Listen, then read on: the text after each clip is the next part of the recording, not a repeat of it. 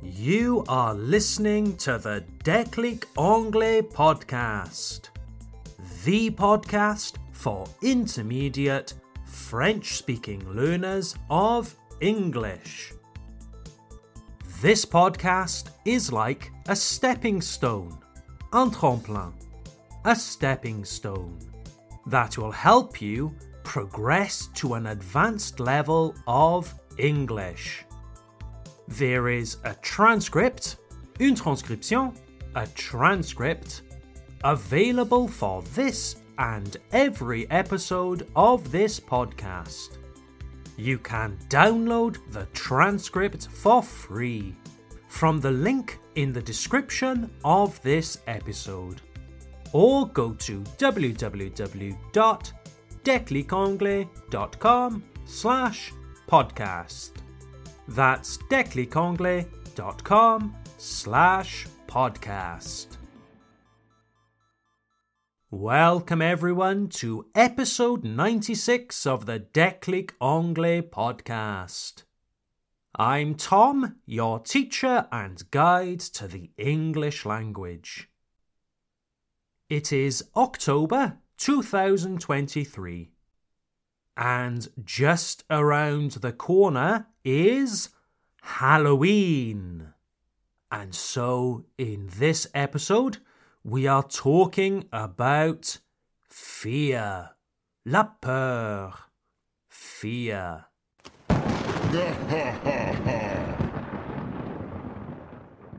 yes, fear. La peur. And specifically, the fear of speaking English. The fear of speaking English with a native speaker. Perhaps you dread, vous redoutez, you dread situations where you must speak English. You live in fear of the day where your boss says to you, Bon, maintenant, vous devez appeler nos clients britanniques. Quand vous aurez terminé, dites-moi ce qu'ils ont dit. Allez-y, à plus tard. Terror, panic, absolute horror. Oh, yes, some people fear speaking English more than ghosts and monsters at Halloween. Some people are more terrified of speaking English than they are of a zombie apocalypse. Oui, envoyez-moi une horde de zombies cannibales, mais ne me forcez pas à parler anglais. well, I can think of one thing that's even worse. A horde of Anglophone zombies. Mwahaha! No, but seriously, fear, la peur, is a serious issue for language learners. Trust me, dear listeners, I understand. Don't forget that I am a British expatriate living in France. I also know what it's like to feel fear when speaking a foreign language.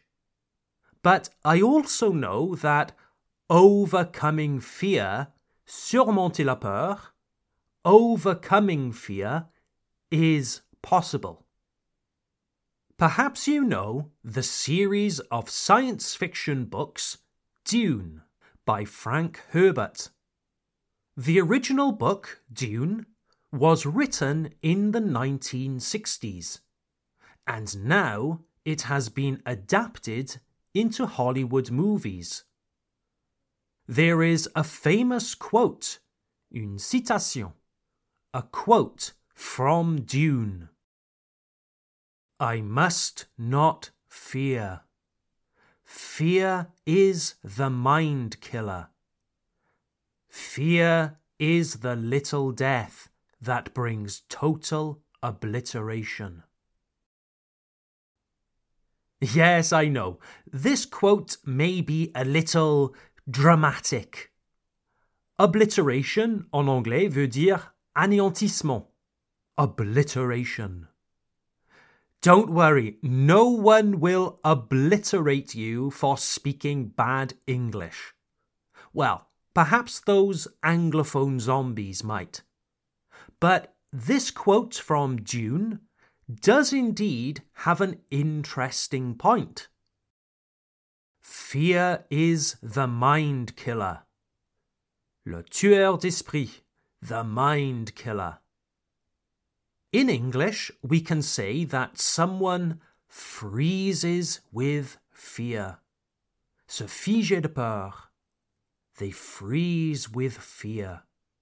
Like an animal, sometimes they stay frozen, immobile with fear, instead of running away from danger. And this is because sometimes fear can stop our rational thoughts. It kills the mind, so to speak. Parfois, lorsque nous avons peur, nous nous figeons au lieu d'agir. C'est parce que, comme dans la citation, la peur est une sorte de mind killer, un tueur d'esprit. Si elle n'est pas maîtrisée, la peur peut empêcher toute pensée rationnelle. And when I say that we freeze with fear, I'm not necessarily talking about life or death situations. I'm not talking about zombie apocalypses. Oh no, I'm talking about everyday fear. La peur dans la vie quotidienne. Everyday fear. I'm talking about the fear of speaking in public the fear of looking stupid, la peur d'avoir l'air stupide, the fear of looking stupid in front of strangers, where suddenly you forget everything you want to say. I'm talking about the fear of difficult situations like an exam, where you work hard and prepare, but then on exam day you forget everything you learned. So sometimes fear causes the brain to shut down, s'éteindre. Fear causes the brain to shut down. In the case of speaking a foreign language, when we must speak to a stranger, quelqu'un qu'on connaît pas, it causes us to forget our vocabulary. It causes us to mix up our tenses. Or when we are listening to someone speak, we are so busy worrying that we stop listening. Ok, concentre-toi, concentre-toi, écoute, écoute. N'arrête rien ce que dit cette personne. Concentre-toi. Ah, zut, qu'est-ce qu'il a dit? Je n'ai pas écouté. In my time as an English teacher, I have met a lot of students who already speak very good English. In the classes, we are comfortable, relaxed, we talk a lot. The students don't have much difficulty speaking to me, but when they must speak to strangers in English, that's when they freeze. That's when the mind killer strikes. Now, I don't pretend to have all of the answers, dear listeners. I am not some all knowing, omniscient guru who sits on a mountain sharing my wisdom, my sagesse, my wisdom. Absolutely not. But as your fellow language learner and as a language teacher, I can share with you what has worked for me and for many of my students. So earlier, I shared with you that quote, la citation, that quote from the book and movie Dune. I must not fear. Fear is the mind killer. Fear is the little death that brings total obliteration. Well, this is not actually the end of the quote. The quote continues with I will face my fear. Je vais affronter ma peur. I will face my fear. The best way that I know of how to overcome fear is to face it head on, de front, de manière directe, to face it head on. Avoiding fear, avoiding situations that cause fear, never helps. In fact, it slows our growth. Let me share a personal anecdote. When I was 17 years old, I passed my driving test. Mon examen de permis de conduire. My driving test. So finally, I could drive my car all alone no supervision, no need for parents or an instructor. Ah, total freedom. But what I realized was that when I was learning to drive, having someone with me was always like having a sort of safety net, une sorte de filet de sécurité, a sort of safety net now that I had my driving license and I was driving solo, well, it was actually a little bit scary. There was no one to guide me, no one to tell me what to do. There was no one to help me if there was a difficult situation on the road. I remember especially that I was afraid of what we call hill starts. Faire un démarrage en côte. A hill start. I always stalled the car doing a hill start. Je faisais toujours caler la voiture lors d'un démarrage en côte. I always stalled the car doing a hill start. It was so embarrassing. And the problem here, dear listeners, is that where I come from in Wales is full of hills. Le Pays de Galles, d'où je viens, est très, très vallonné. Il y a des collines très raides partout. I sometimes found myself thinking, hmm, which is the best road to take? Ah, no, I will avoid, je vais éviter, I will avoid that road. Ah, the, the hill is too big. Ah, and the other road? Ah, no, maybe I will avoid that one too. But luckily, I realized that this idea, this way of thinking, was ridiculous. And I didn't want to be ruled by fear. Je ne voulais pas être dominé par la peur. I didn't want to be ruled by fear. And so, what I said to myself was, Tom, get in the car and take the road with the hill. Do the hill starts as many times as necessary. Do not avoid anything. Practice, practice, practice until it becomes second nature. Drive, make mistakes, learn. I am very happy to say that this strategy worked. Don't misunderstand me, it wasn't easy. I was terrified at first. But very soon I had mastered the hill start. I was no longer afraid. I faced my fear head on. J'ai affronté ma peur la tête la première. I faced my fear head on. And I won. Today I am a very confident driver.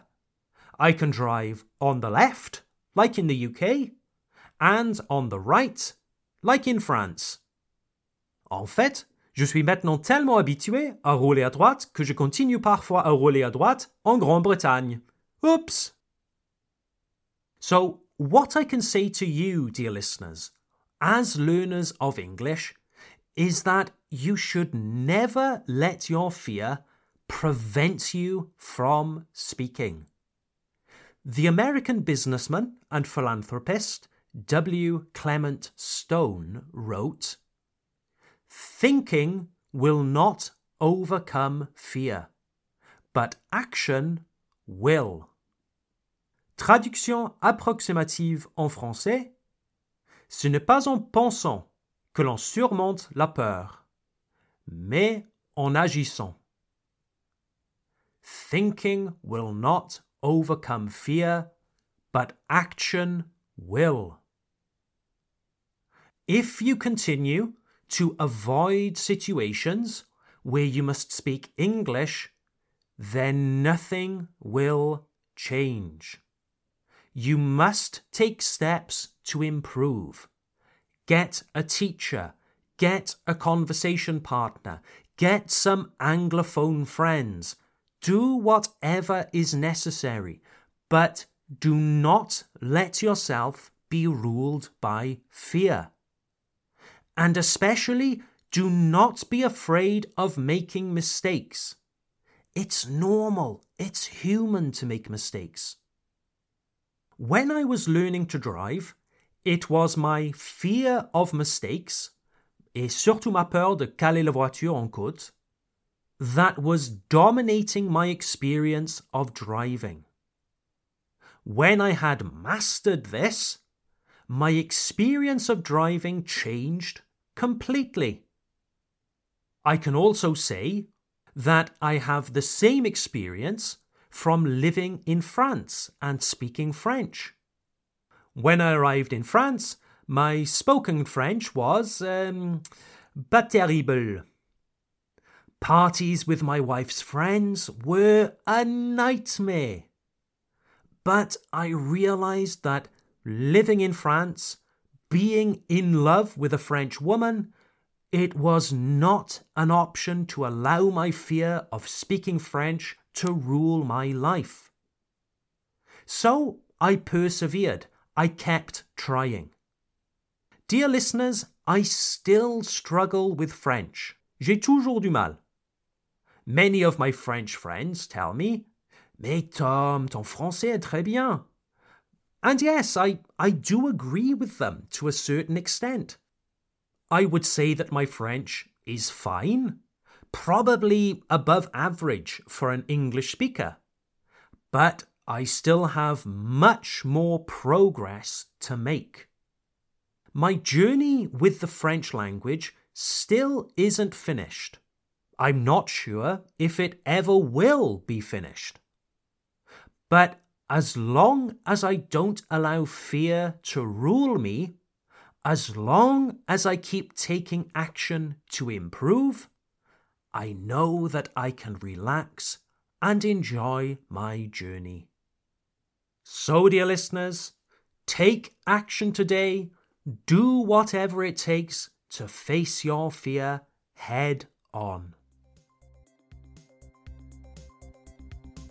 Thank you very much for listening to this episode of the Déclic Anglais podcast.